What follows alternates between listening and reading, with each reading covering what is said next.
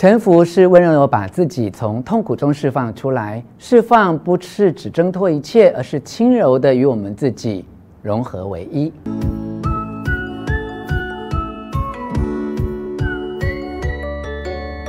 我是若泉，欢迎回到幸福书房，在这里邀请还没有订阅的书友按下订阅按钮与小铃铛，持续和我们一起读书谈心。你真正的认识过自己吗？我们常把爱自己像口号那样挂在嘴边，然而你真正的爱对了自己吗？从灵性的角度来看，每个人的肉身各自独立，但却都来自同一个灵性的本源。灵魂选择以不同的身份来到地球学习，透过二元对立的冲突，接受各种是或不是的挑战，重新记起真正的自己。灵魂透过肉身去经历种种不是爱的幻象，才能学习清楚辨识什么叫做真正完整的爱。正如我们克服了恐惧的虚妄之后，终于体会爱是丰盈。奥修说：“只有找回我们的心，让我们的心唱歌、跳舞和爱，我们才能够保有身为一个人的荣耀和尊严。在人生这段旅途中，当你往更深的内心走去，才会发现，原来自己就是最伟大的奇迹。这支影片要陪你一起创造世界最伟大的奇迹，也就是发现自己。有三个重点要分享给你：一、神就是你内在的高我。”二、臣服，停止与世界为敌；三、归零，连放下都是多余。乍听之下，你可能觉得有点悬，但道理其实很简单。接下来就让我深入为你解说。过去的你或许不断向外索求，结果往往失去更多；而今你必须学习往内出发，才能够找到真正丰盈的自我。学习平静自己的内在，保持身心和谐的状态。你要知道，心的命令可以凌驾头脑。当心和脑不一致的时候，心终将会获胜。前提是你愿意发心觉察，然后用心邀请脑一起合作，才能达到所谓的心脑相依的境界。在灵性学习上，所有的努力与作为，不外乎就是向内找回最完整的自己。或许那并非世俗眼中所评价的优秀卓越，但是在神的眼中，每一个人都是完美的，因为每个人都是神创造的，而且每个人都是神的一部分。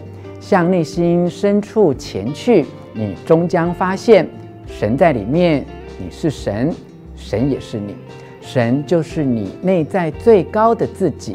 不论你是基督教徒、天主教徒、佛教徒，都可以找到内心最高的主宰。不管你怎么称呼，基督、耶稣、玛利亚、上帝、佛陀、观世音、主神、指导灵，他爱你的事实永远不会改变。神就是神，神就是你内在最高的自己。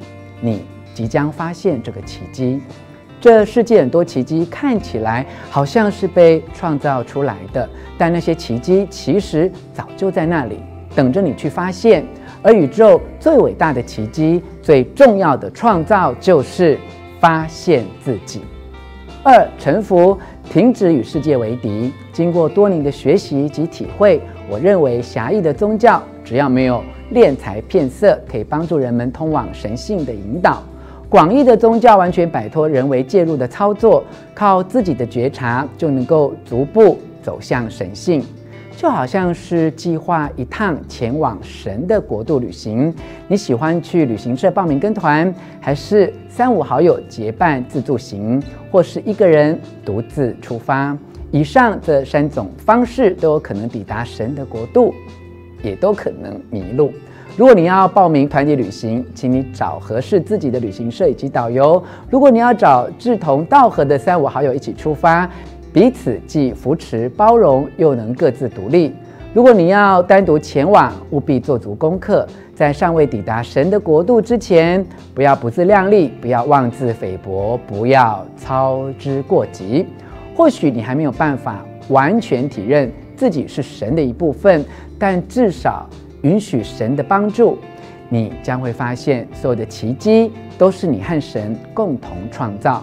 如果你觉得自己已经非常努力，而生命的奇迹却迟迟没有出现，我猜想有几个原因：原因之一，你对神的信任不足，其实这反映出来的是你内在的自信问题。原因之二，你对神还有些抗拒，就像你明明爱父母，却不时要义气的顶嘴。原因之三，你的耐心还不太够，凡事都想要速成。这是目前社会集体意识。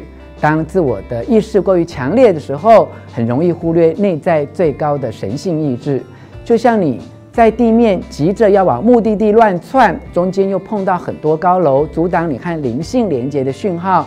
这时候最重要的是，就近找空旷的地方停下来，让神找到你，然后静下心来接受他的指引。这也就是臣服的力量。臣服是接纳的开始。臣服是要自己先放下外在分析与评论的工具，回到内在经验自己。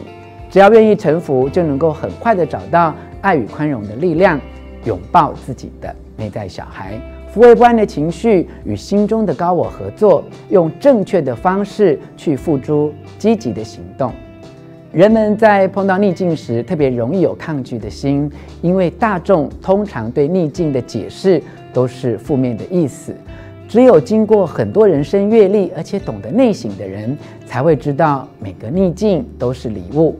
抗拒的心态常让我们逃避面对或延迟处理，臣服的意愿反而是更积极的做法，可以产生积极的作为。唯有内在彻底的随顺，外在的连结才会和谐。玛丽安·威廉森说过一句话，令人感动至深：臣服仅仅意味着停止与世界为敌的决心，开始去爱这个世界。臣服是温柔地把自己从痛苦中释放出来。释放不是只挣脱一切，而是轻柔地与我们自己融合为一。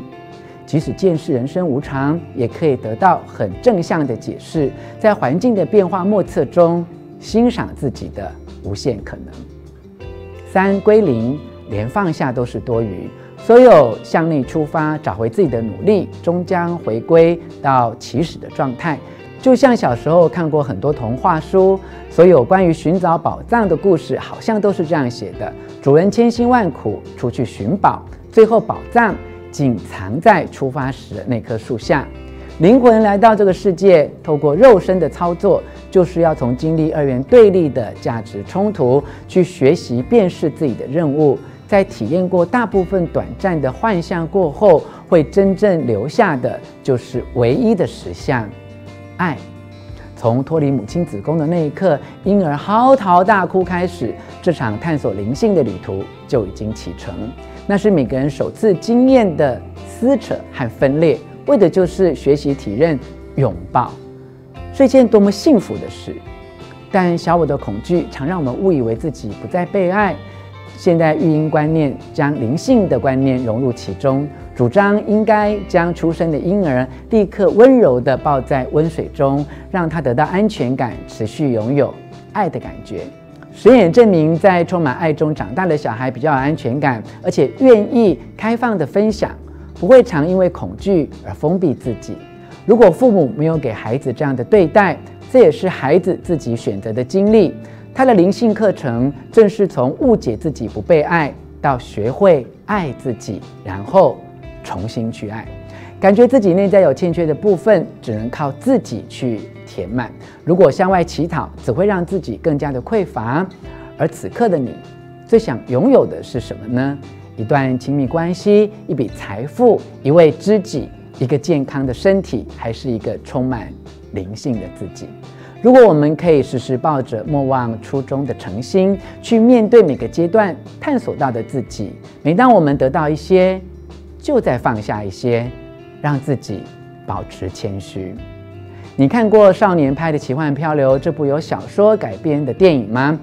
老虎上岸离去时，拍感慨万千地说：“人生到头来就是不断地放下，但遗憾的是，我们却来不及好好道别。”走出电影院时，我心里想到的是，有一天。当我可以挥别象征小我内在恐惧的老虎时，会用什么方式跟过去的自己好好道别，或是根本不必说再见？爱将是最终的答案。